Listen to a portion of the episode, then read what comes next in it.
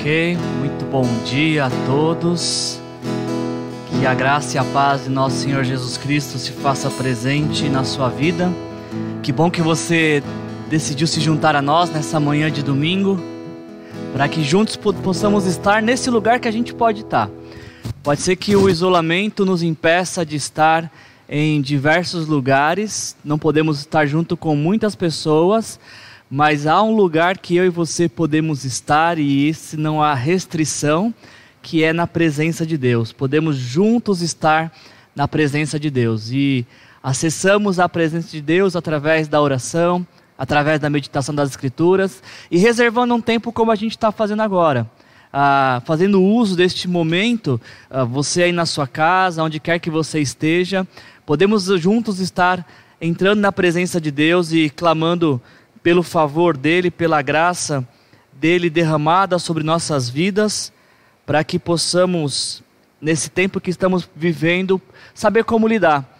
Esse tempo que a gente está vivendo, possamos ah, ser encontrados ainda com o coração em paz, em segurança, ah, e poder descansar na presença de Deus. Que bom que você está aqui com a gente, viu?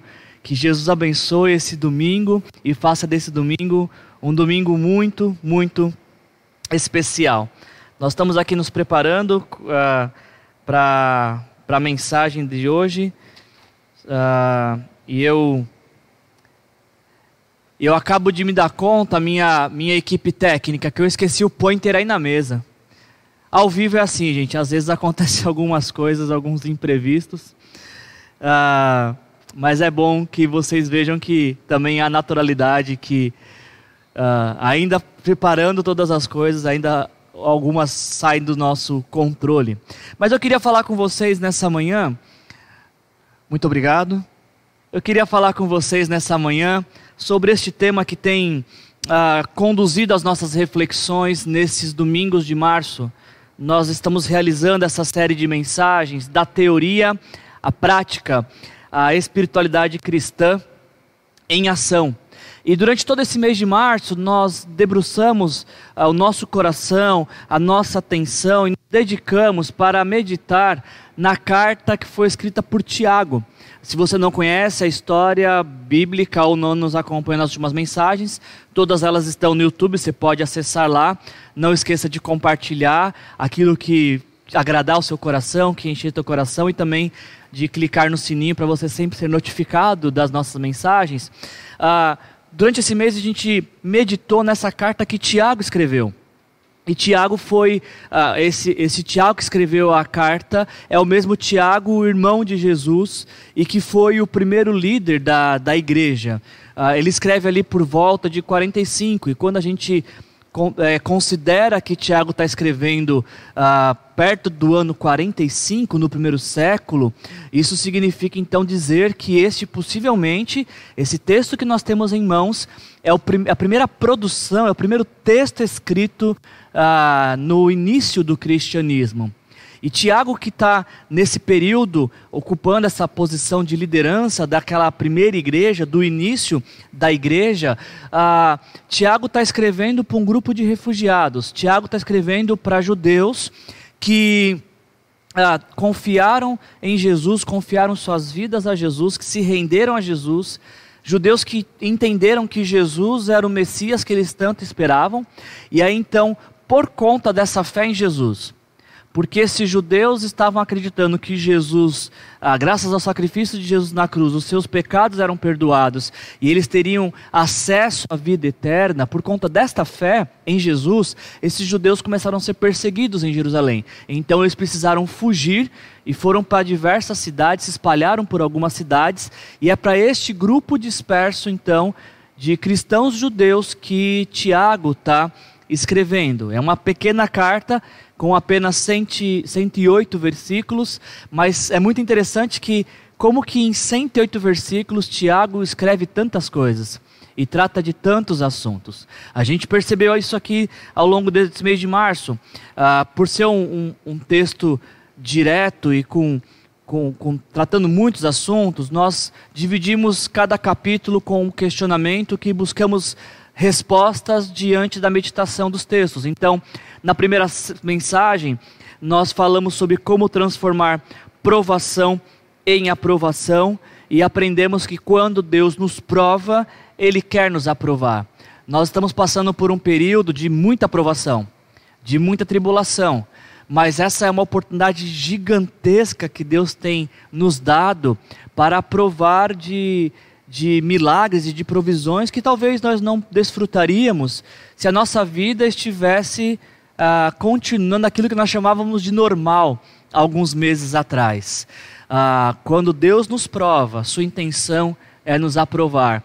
Se você está passando por alguma tribulação, se você está passando por alguma privação nesses dias, se você está passando por alguns questionamentos, saiba que Deus está junto com você nisso. E sua intenção, a intenção de Deus é te aprovar, é te conduzir a passos de ter uma fé mais profunda, uma fé mais madura, uma fé mais relevante para o seu dia a dia e para a sua prática. Nós falamos na segunda mensagem que.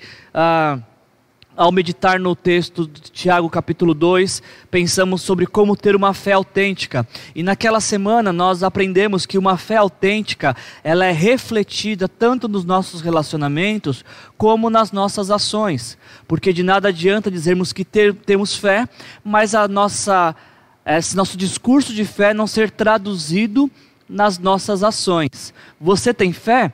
Diz Tiago. Então, aonde estão as obras que evidenciam esta fé, as obras que demonstram essa fé que você tem? E o grande encorajamento para nós naquela semana foi justamente pensarmos que, bom, então uma vez que nós dizemos que acreditamos em Deus e não há nada de diferente com relação aos demônios, porque os demônios também dizem que acreditam em Deus.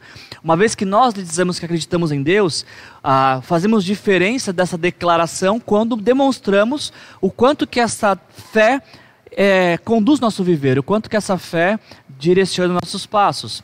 Na terceira semana, nós meditamos em Tiago capítulo 3, e naquela semana o tema da nossa meditação foi sobre como viver de forma sábia que é o contrário da insensatez. Como nós podemos ah, passar por esta vida e deixar que a sabedoria conduz nossos passos e não a insensatez?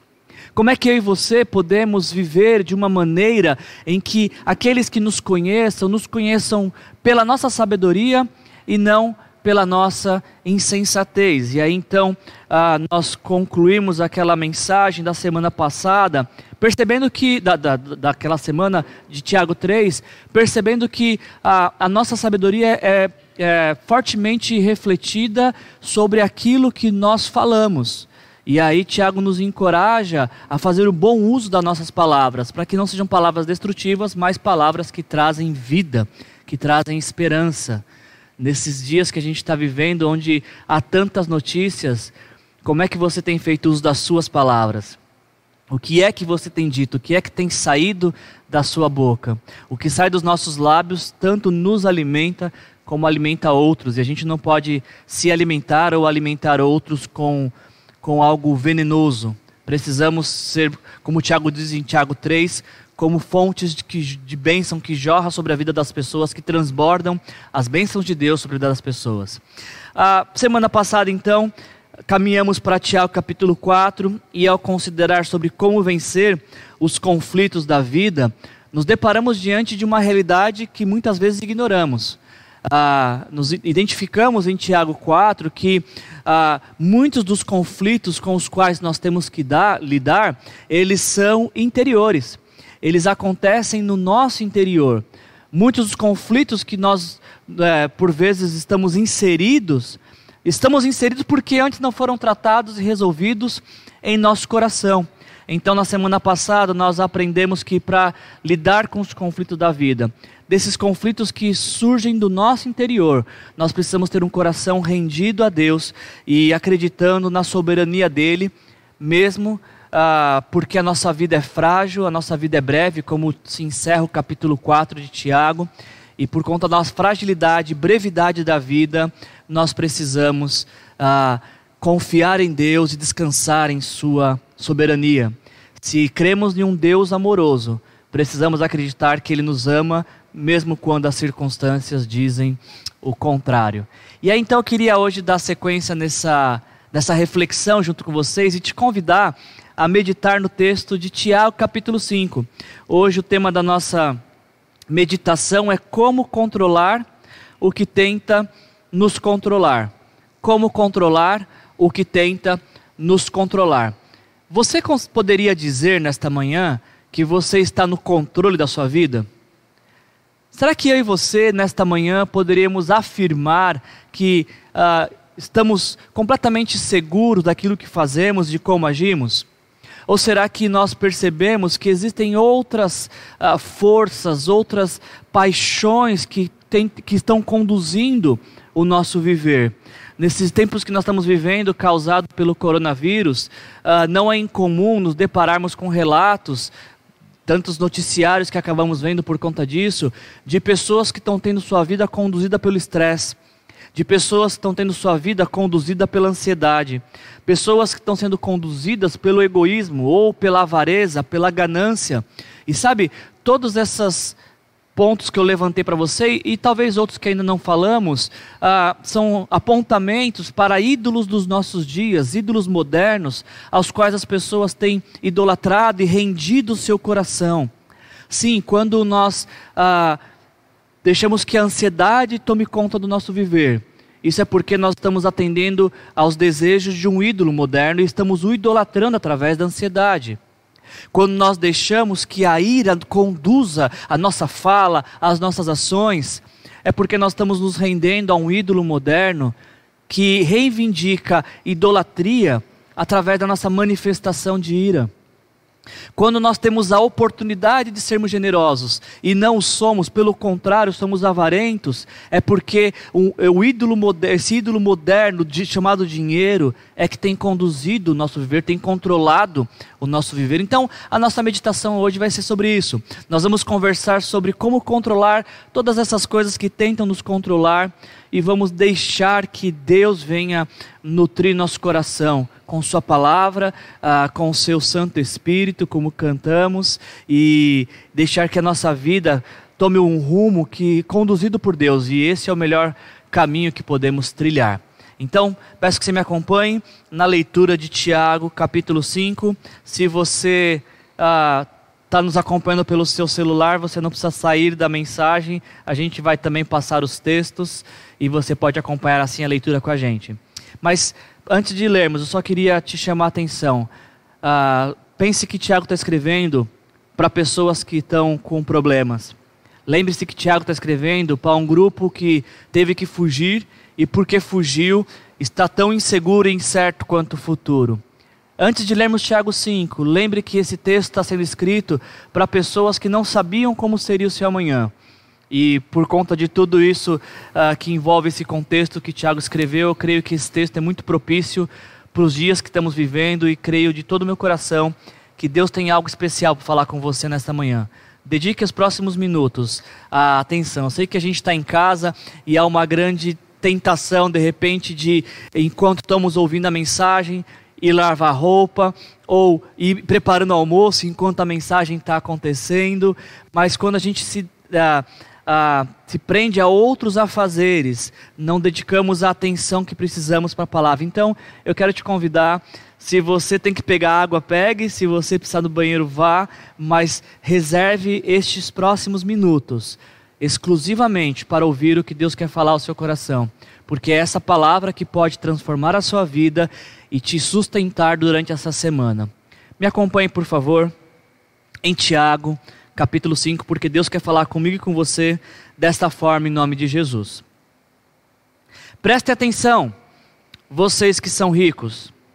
Chorem e gemam de angústia por causa das desgraças que os esperam. A sua riqueza apodreceu, as suas roupas finas são trapos comidos por traças.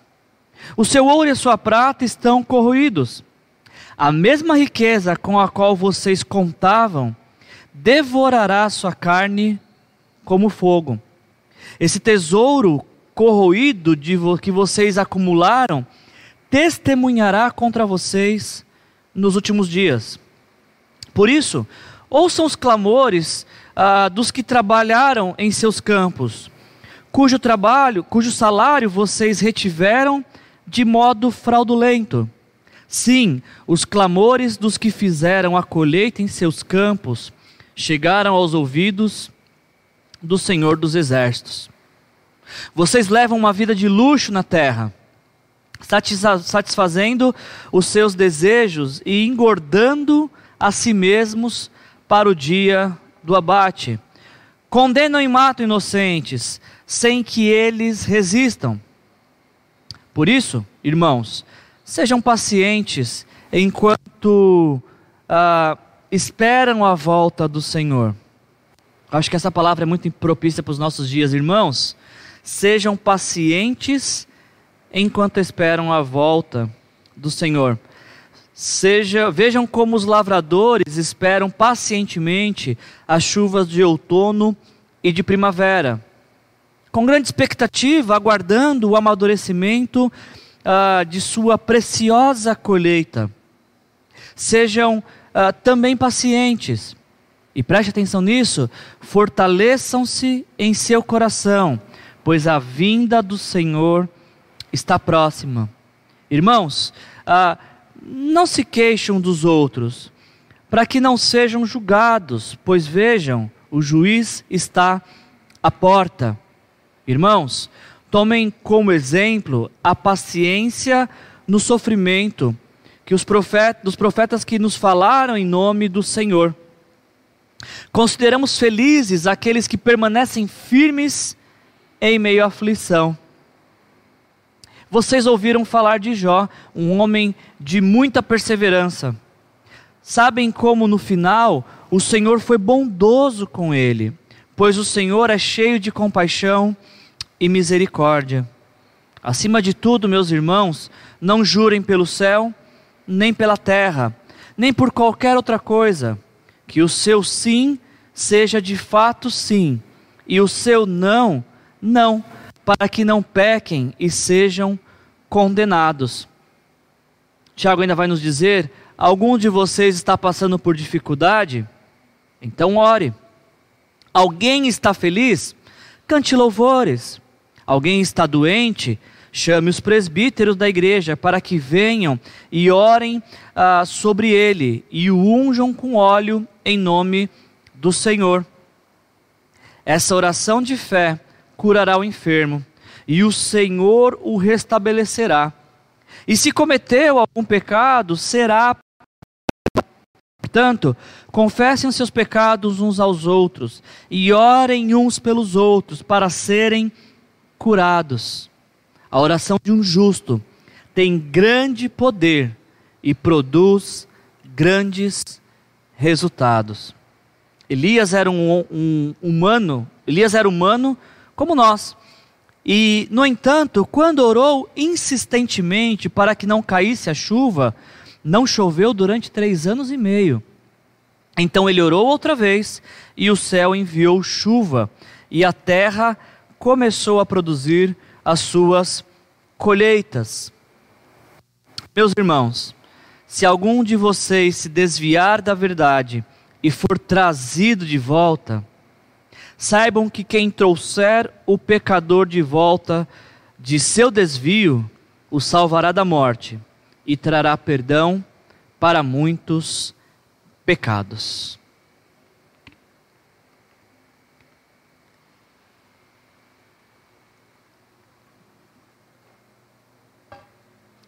Agora que a gente chegou no final de, do livro de Tiago, uh, podemos perceber que Tiago em apenas 120, 108 versículos, ele trata de muitos temas, ele fala de diversos assuntos.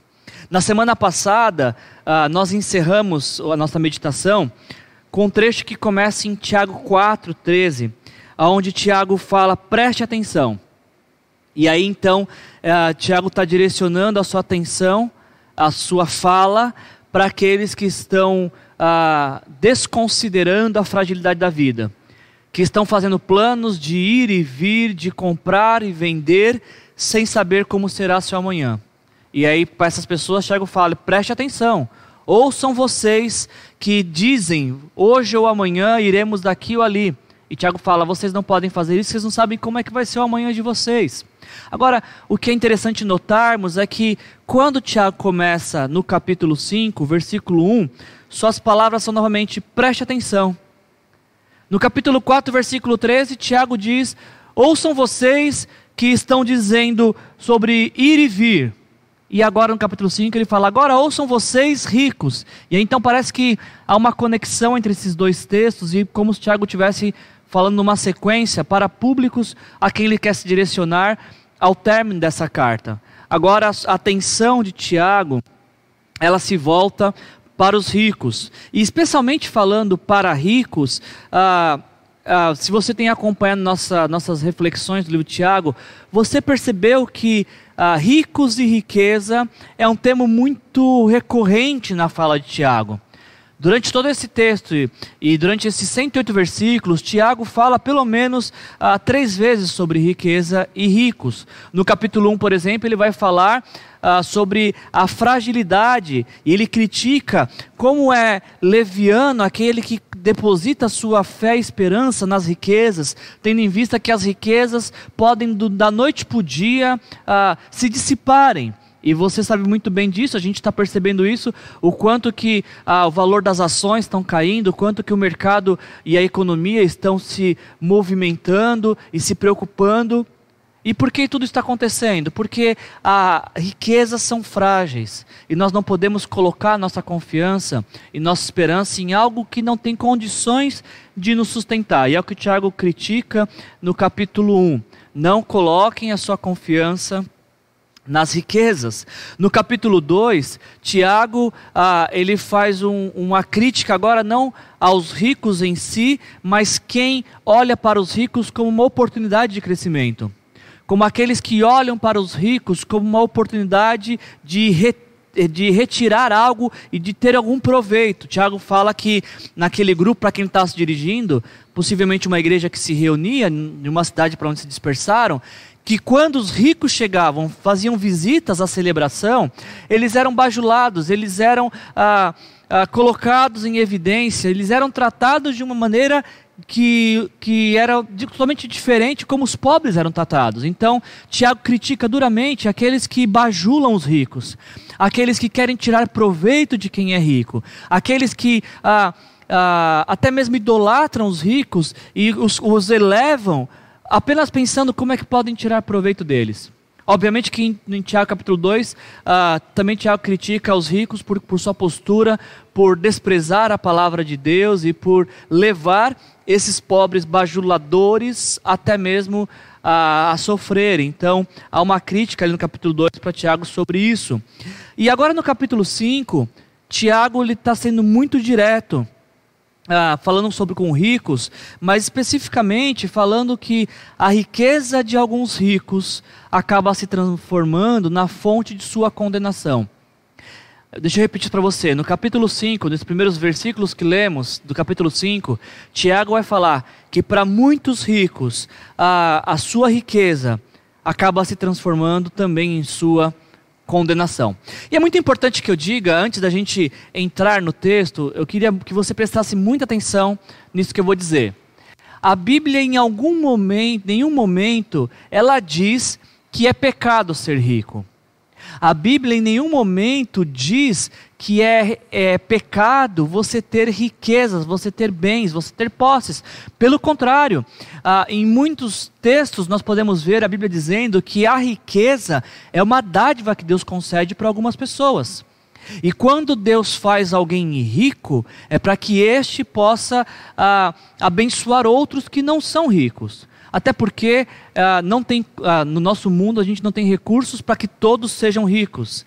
Uh, certamente sempre vai existir, como sempre existiu, essa divisão entre ricos e pobres. Mas quem é rico não é rico para si, de acordo com os princípios bíblicos. Quem é rico, de acordo com a verdade das Escrituras, não deve ser rico para si, não deve ter riqueza para sustentar seus prazeres, mas deve ter riqueza para ser instrumento de Deus na vida daqueles que não têm. Então, eu preciso deixar uh, muito, muito claro isso no que a gente vai falar, uh, antes da largada do que vamos falar, porque é a base do que vamos falar. Ser rico não é pecado. Você ter alguns bens não é pecado. Você ah, possuir algumas, ah, alguns proventos e ter uma vida social elevada, diferente de muitas pessoas, isso não é pecado. O que a Bíblia diz que é pecado é quando você deposita a sua confiança no dinheiro. E você sabe que não precisa ser rico para depositar a confiança no dinheiro. Sim, é verdade, existem muitos ricos que depositam sua esperança no dinheiro, é o que a gente vai falar em Tiago capítulo 5. Mas também existem muitos pobres que estão depositando confiança, no, talvez no dinheiro que não tem, mas que certamente teriam, suas vidas seriam melhores. Ah, é, é, muito, é, muito, é verdade, existem muitos ricos que são é, ah, egoístas e que pensam apenas em si, mas também é verdade que existe muito pobre ganancioso. Existem muitos ricos que são generoso, generosos, existem muitos pobres que são avarentos. Então, a questão não é quanto de dinheiro que se tem, mas o quanto de confiança e esperança que se é depositado no dinheiro. E é sobre isso que a gente vai falar um pouquinho no início da nossa meditação.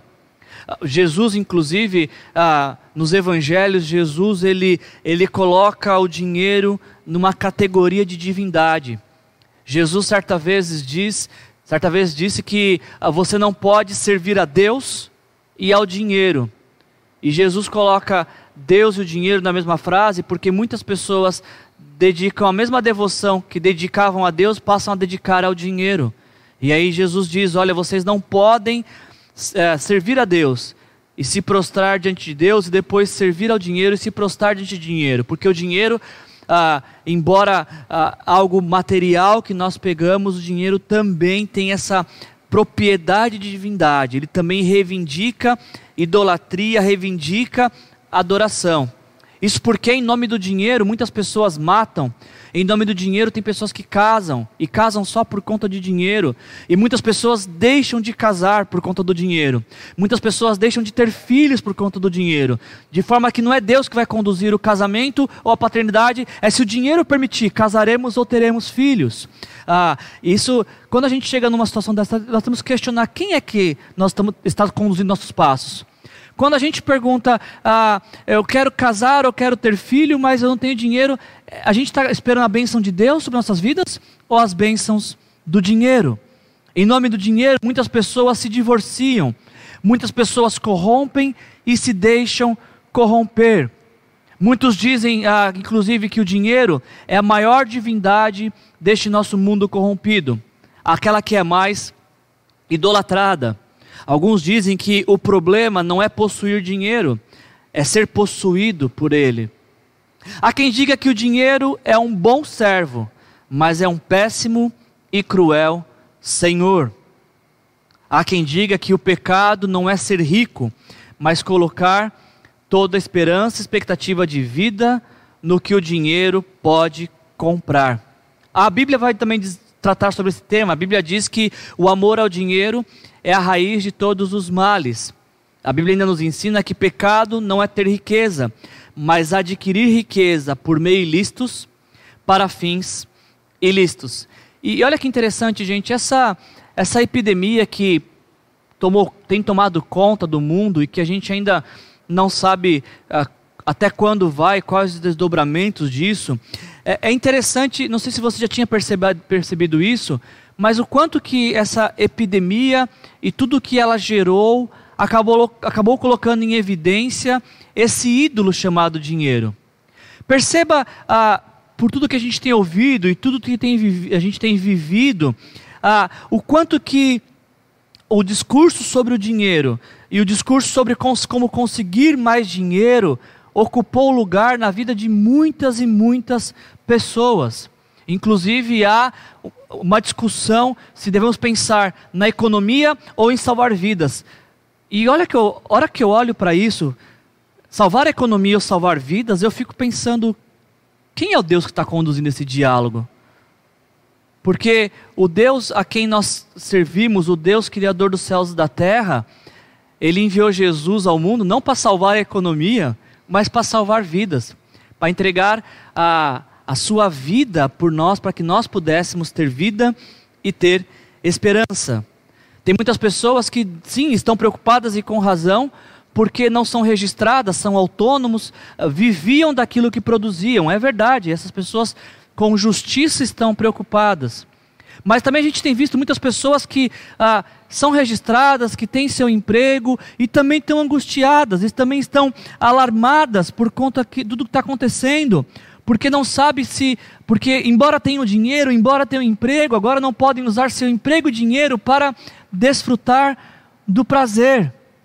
E, e novamente, é, isso pode ficar mais evidenciado a ricos, mas eu não estou falando só de ricos. Quantas pessoas não estão angustiadas e, e alarmadas porque não podem ir ao shopping, porque não podem ir ao cinema, porque não podem ir a shows, enfim, o prazer que era proporcionado pelas liquidações agora se esgotou. E essas pessoas que antes ah, tinham seu coração satisfeito porque podiam consumir, podiam gastar, agora estão inquietas, porque já não podem mais servir ao dinheiro através de, uma idólatra, de um idólatra consumismo.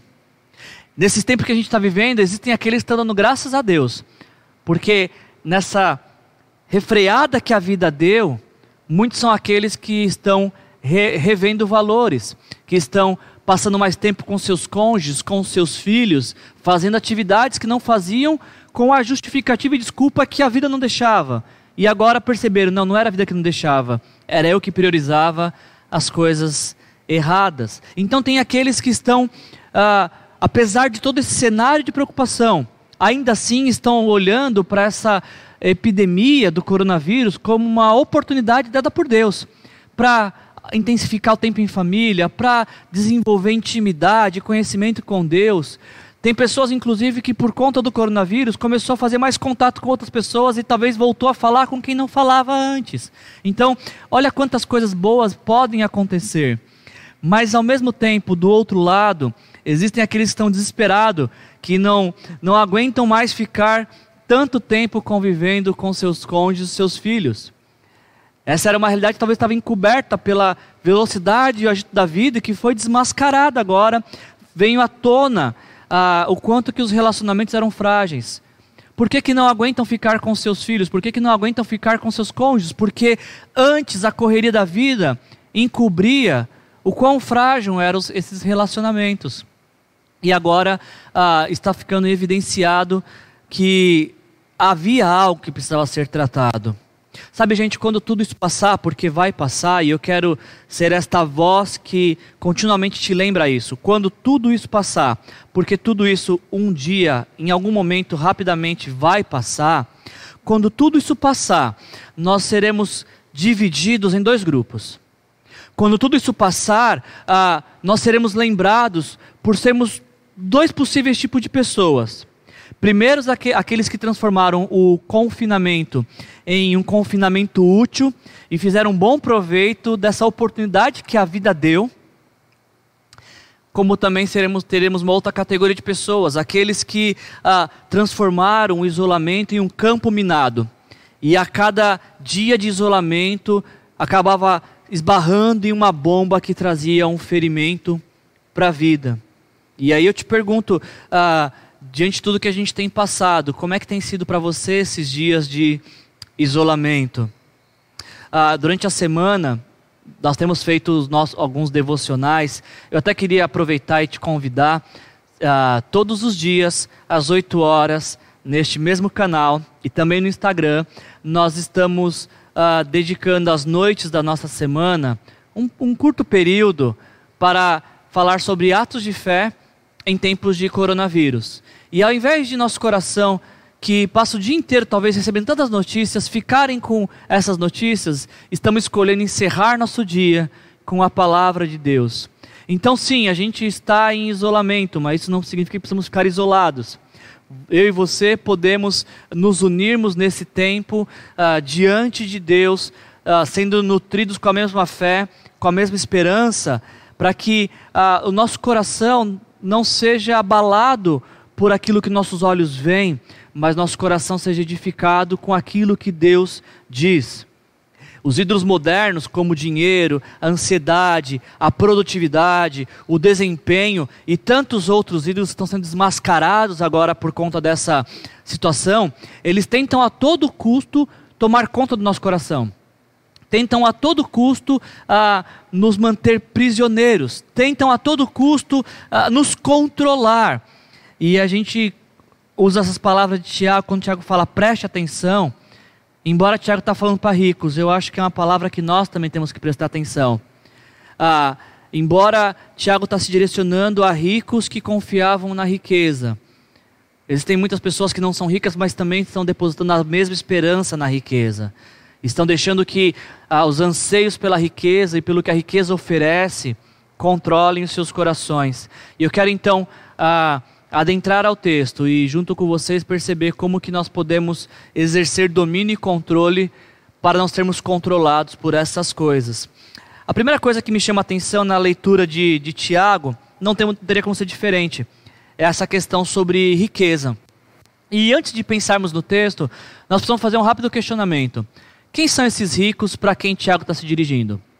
A, a, há, muitos acreditam, não há um consenso entre comentaristas e teólogos, mas alguns acreditam que esses ricos para quem Tiago está se dirigindo não são ricos que faziam parte da igreja. Até porque, se pensarmos num grupo de refugiados, dificilmente teria algum rico entre eles, alguém que tivesse conseguido levar toda a sua riqueza.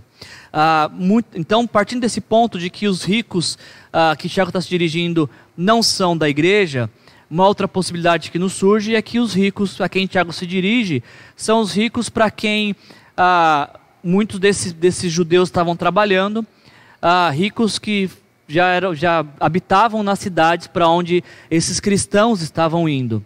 E a gente diz isso porque na leitura que a gente vê, Tiago está dizendo que Tiago no capítulo 2 diz: Ah, os ricos que chegam até suas, suas reuniões, aos seus encontros, vocês bajulam, mas são eles que maltratam vocês. E aqui no capítulo 5, daqui a pouquinho a gente vai ver Tiago falando que os ricos acabam retendo o salário dos trabalhadores. Então, estamos partindo desse ponto, de que Tiago está se dirigindo aos ricos que não faziam parte da igreja, que possivelmente eram empregadores dos membros da igreja, dos cristãos a quem Tiago está se dirigindo. E partindo dessa perspectiva, então, a, a, quando a gente fala de riqueza no primeiro século, quando a gente fala de riqueza a, dentro da, da narrativa bíblica, existiam basicamente duas formas de você avaliar e quantificar a fortuna de uma pessoa. Uma delas seria por suas roupas, pela qualidade e quantidade de roupas que essas pessoas adquir, é, poderiam adquirir que elas poderiam ter. E uma outra fonte de riqueza do primeiro século não poderia ser, ser diferente, a prata e o ouro que as pessoas podiam acumular. Não diferente dos nossos dias, inúmeras pessoas também colocam sua alegria e sua esperança naquilo que elas podem adquirir, naquilo que elas podem comprar e naquilo que elas podem acumular. E tanto para nós, nos nossos dias, quanto para os ouvintes a quem se dirigia, Tiago nos mostra o quanto que colocar toda a nossa esperança, expectativa nessas coisas, na riqueza, nos gera angústia.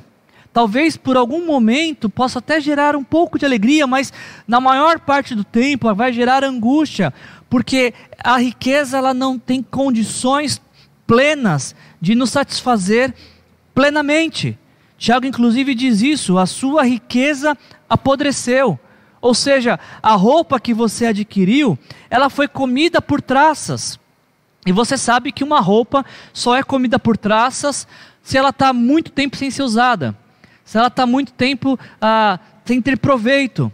Tem pessoas que têm roupa no guarda-roupa que há mais de três anos não usa e pensam: bom, eu vou guardar porque em algum momento pode surgir uma oportunidade para usar esta peça. Eu tenho ensinado o nosso povo aqui: se você não usa uma peça de roupa há mais de um ano, é muito provável que você não vai usar mais essa peça e certamente esta peça não te faz falta. Deixa eu repetir isso. Se você não usa uma peça de roupa há mais de um ano, este é um claro sinal de que você está acumulando o que poderia ser muito útil para uma outra pessoa. Lá em casa a gente tem uma prática. Quando a gente ganha uma nova roupa, a gente dá aquela que a gente estava em bom uso, que poderíamos estar usando. Que é uma forma de nós uh, não acumularmos e é uma forma também de podermos atender outros em suas necessidades. Tiago diz: a sua riqueza apodreceu, ou seja, o ouro e a prata que vocês acumularam enferrujou. E só enferrujou porque vocês guardaram. Só enferrujou porque ao invés de você usarem isso de forma prudente e generosa, vocês guardaram de forma avarenta. Ao invés de usar para abençoar e beneficiar outros, vocês foram guardando, guardando, guardando, e uma hora que vocês esperavam que ia ter utilidade, você percebeu que a ferrugem tinha corroído tudo isso. Agora, a ironia desse texto a grande ironia desse texto é que Tiago diz: a, rique... a mesma riqueza com a qual vocês contavam devorará a sua carne. Ou seja, a riqueza que os ricos estavam gerando para lhes trazer proteção era justamente a riqueza que daria fim às suas vidas. Tiago ainda diz: ah, Este tesouro corroído que vocês acumularam testemunhará contra vocês nos últimos dias. Ou seja, um dia, um dia, a forma que nós tratamos e o que fizemos com o nosso dinheiro será usado de testemunho ah, sobre nossas vidas. E aí nós precisamos nos questionar nesse ponto. O que que o nosso dinheiro testemunha sobre nós? Seja você que tem muito dinheiro, seja você que tem pouco dinheiro, o que que o dinheiro que chega nas suas mãos testemunha sobre você? Será que o dinheiro diz ao meu respeito e ao seu respeito que nós somos pessoas generosas? Será que o dinheiro que chega em nossas mãos diz que eu e você somos pessoas sábias, prudentes, bons mordomos? Ou será que o dinheiro que chega às nossas mãos, assim como nesse texto de Tiago, também testemunha contra nós, dizendo que somos avarentos, que somos egoístas, que nós só pensamos em nós e nos nossos prazeres, nos nossos luxos, e que nós estamos acumulando para nossa própria condenação.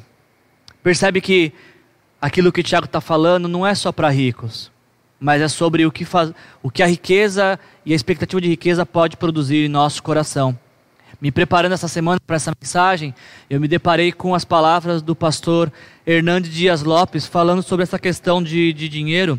E ele diz a seguinte questão: ah, Como vocês têm lidado com o dinheiro? Ele é o seu dono ou o seu servo? O seu coração confia na provisão ou no provedor? Você é honesto no trato com o dinheiro? Você tem alguma coisa em suas mãos que não lhe pertence? Os bens que você tem foram adquiridos honestamente? Você tem usado seus bens para ajudar outras pessoas? Ou você tem acumulado apenas para o seu deleite e conforto? Esses ricos que, para quem Tiago está se dirigindo, eles não apenas estavam idolatrando inutilmente o dinheiro, como também por conta da idolatria ao dinheiro, que sempre exige mais, mais e mais dos seus adoradores, esses ricos, eles estavam explorando os seus empregadores. A gente leu na sequência do texto que eles retinham o salário dos trabalhadores e faziam isso para gastar com seus prazeres, para gastar com os seus luxos. E Tiago diz que faz uma analogia que os ricos que faziam isso, que gastavam seus valores para gastar, gastavam, retinham os salários dos trabalhadores para gastar com seus luxos e assim acabavam prejudicando os trabalhadores, Tiago diz que estes serão comparados a animais alimentados, muito bem alimentados, para serem abatidos. Olha que, que interessante o que Tiago diz. Quem faz uso da riqueza de forma ilícita apenas está engordando, está vivendo, está se alegrando, está esbanjando, está se esbaldando, sem perceber que está apenas sendo engordado para ser abatido. Tiago diz que isso é o que acontece com alguém que entrega o coração para o dinheiro.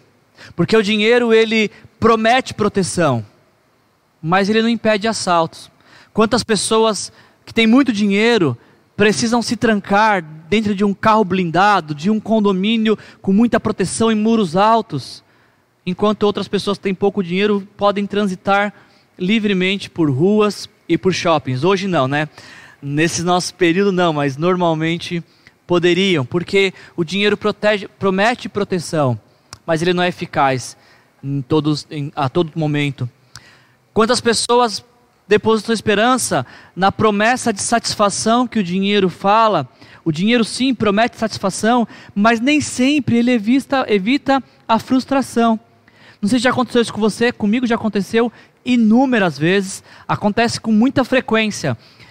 De de repente eu desejar algo querer comprar um objeto porque eu tenho muita expectativa de que aquilo vai trazer alegria ao meu coração. Eu coloco uma grande expectativa sobre aquele bem que eu quero comprar. E aí, quando consigo comprar e uso por pouco tempo, eu penso, não é, não está trazendo tanta satisfação, não era bem isso que eu queria, ou não trouxe toda a satisfação que eu pensei que iria trazer, porque o prazer que nos é proporcionado por algo que nós consumimos às vezes ele é de um período bem curto.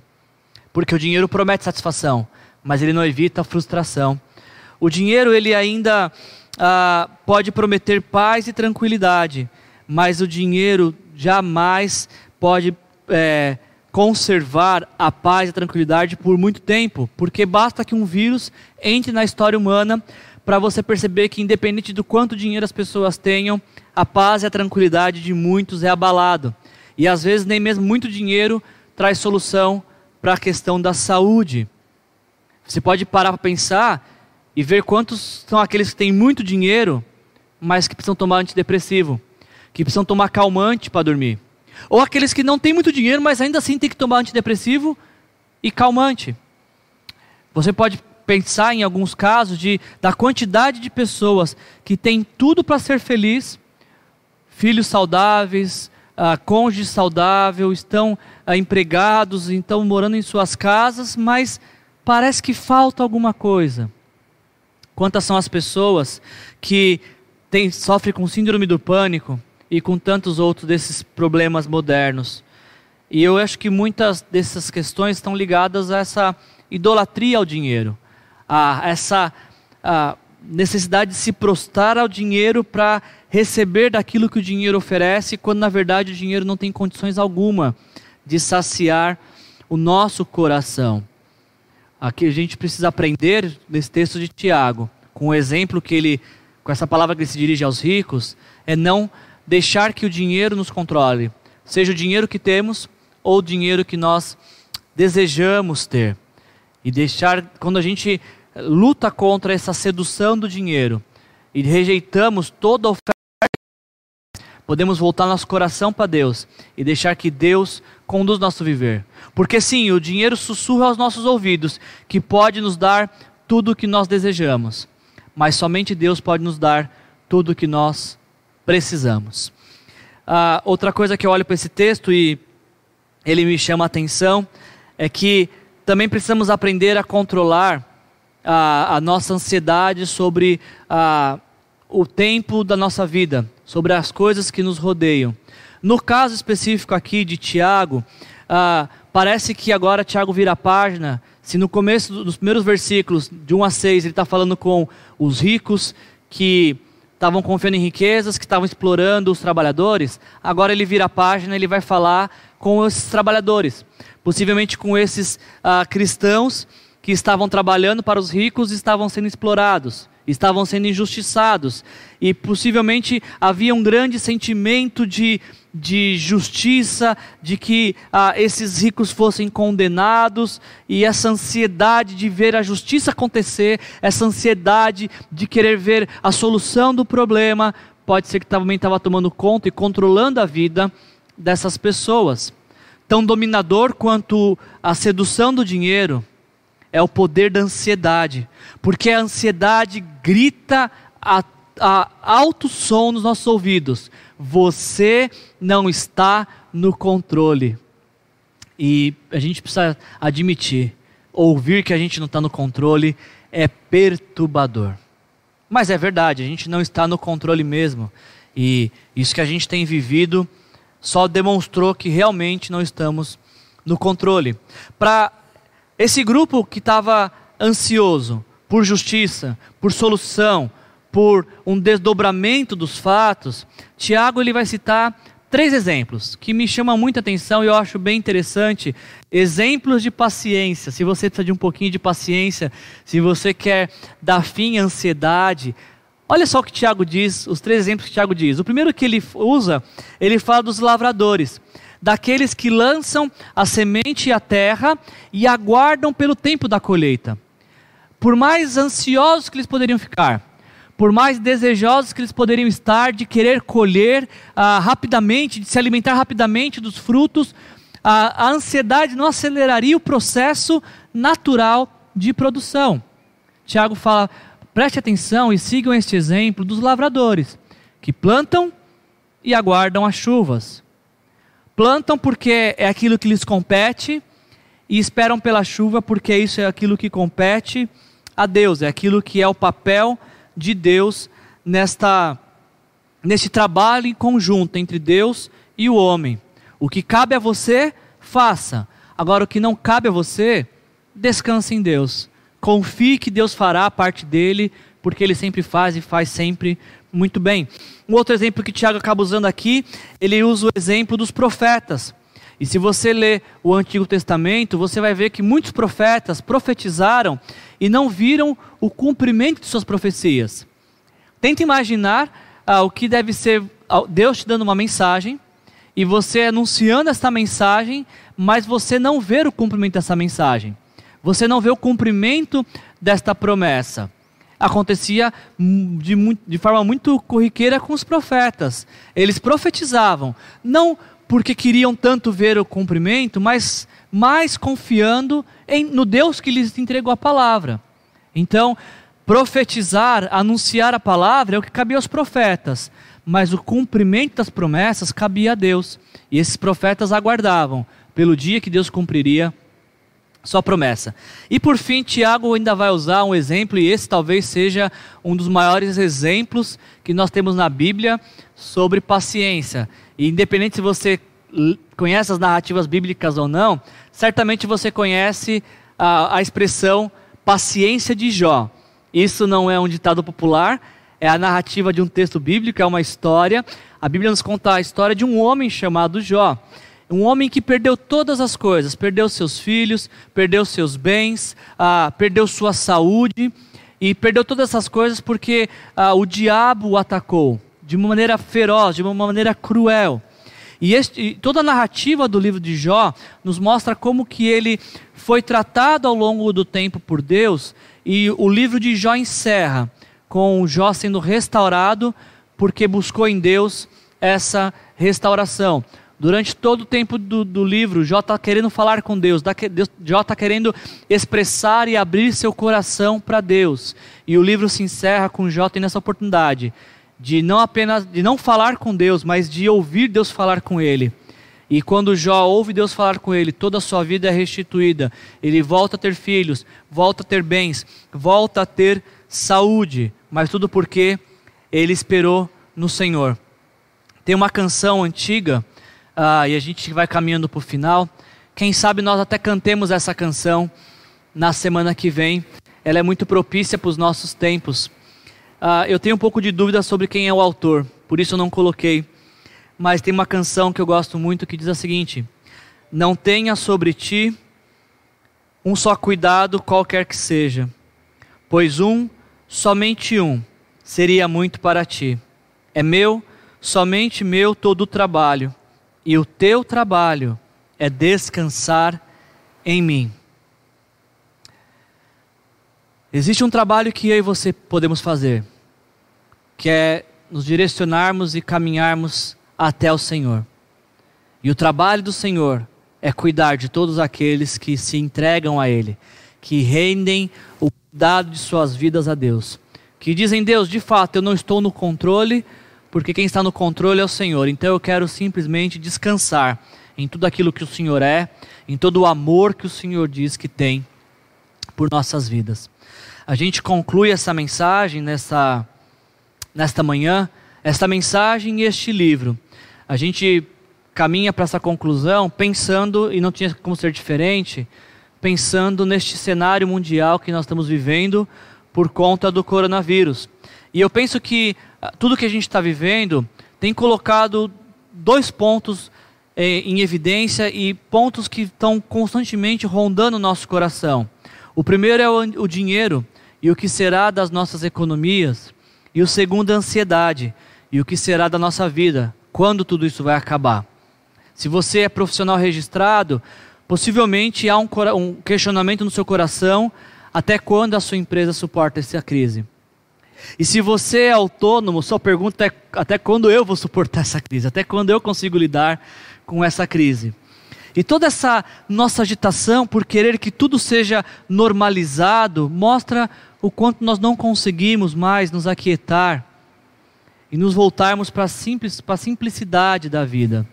Diante desses ídolos que tentam conquistar nosso coração e conduzir nossa vida, como o dinheiro e a ansiedade, como tratamos aqui, a proposta final desse texto de Tiago é simplesmente a oração. Eu gosto muito dessa frase quando Tiago diz, finalizando esse trecho, a oração de um justo tem grande poder e produz grande resultado. E ainda é mais animador quando a gente vê Tiago usando o exemplo de Elias, que era um homem como eu e você, sujeito às mesmas paixões que eu e você, pecador como eu e você, mas este Elias orou, e a Bíblia nos conta o quanto ele foi atendido por Deus.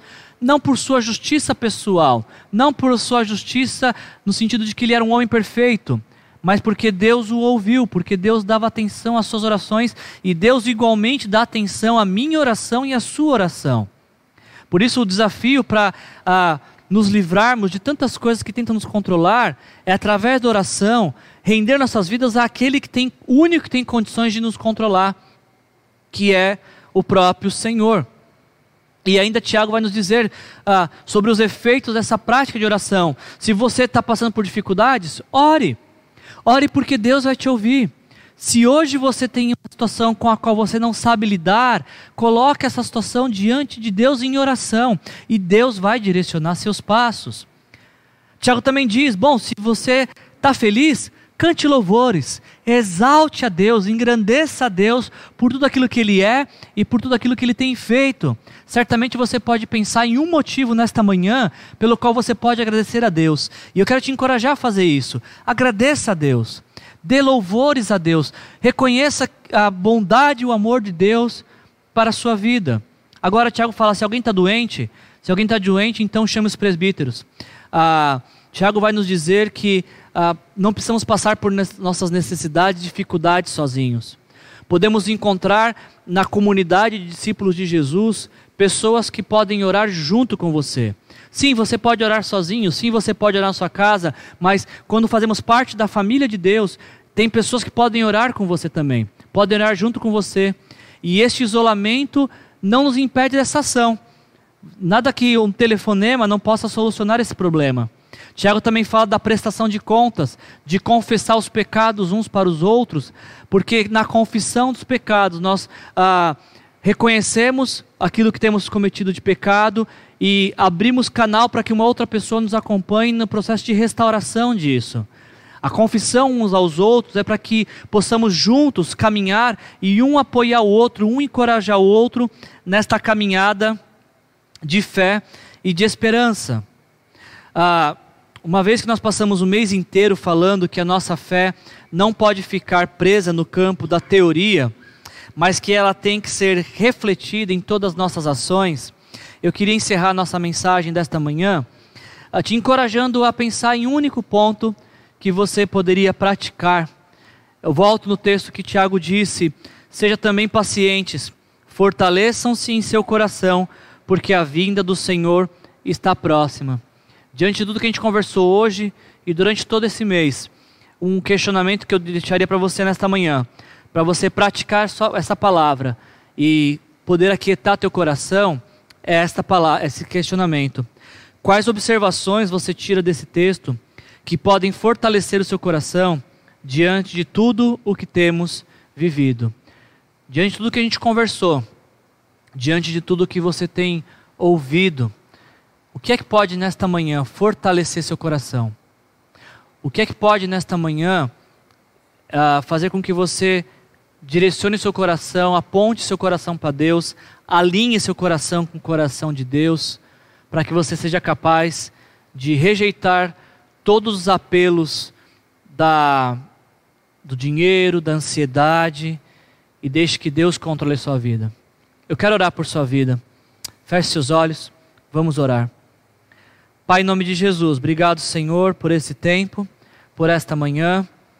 Obrigado, Senhor, por podermos, dessa forma, mesmo que virtual, meditar na tua palavra, Senhor, e sermos edificados por ela, Senhor. Eu dou graças a Deus, Senhor, pelas pessoas que também nos ajudam nessas transmissões. Obrigado por, por cada igreja, Pai, que tem uma equipe técnica que tem ajudado com as transmissões. Obrigado, Senhor, pelos profissionais que estão saindo de casa para que possamos ficar dentro de casa, Senhor. Clamamos pelo cuidado do Senhor sobre a vida de cada um deles, Pai. E especialmente sobre esta palavra, Pai. Ajuda-nos, Senhor, a aquietar nosso coração, a aproveitar essa parada obrigatória da vida para reabastecer nosso coração de fé, de esperança e realinhar nosso coração com o teu coração, Senhor. Cada pessoa que está nos assistindo nesta manhã, Senhor, ou nos assistindo através da gravação desta mensagem, Deus, peço que o Senhor fale ao coração dessas pessoas. Ajude a Senhor a, a depositar a fé e esperança no Senhor. Relembre, Pai, cada um desses ouvintes que o Senhor os ama e que se importa com eles mais do que eles possam imaginar. E que nesta semana praticando esta palavra, essas pessoas já possam, Senhor, desfrutar de, da fé que, que o Senhor pode dar, da alegria que só Jesus pode dar, Senhor. Eu te louvo e te agradeço, Senhor. E clamo ao Senhor que continue nos dando condições de levar a palavra do Senhor a tantos quanto precisam saber que Jesus os ama. Essa é a minha oração em nome de Jesus. Que a graça do nosso Senhor Jesus Cristo, o amor do nosso Deus o Pai, e a comunhão e a consolação do Espírito Santo conduza o nosso viver nessa semana e guarde nosso coração. Em nome de Jesus. Amém.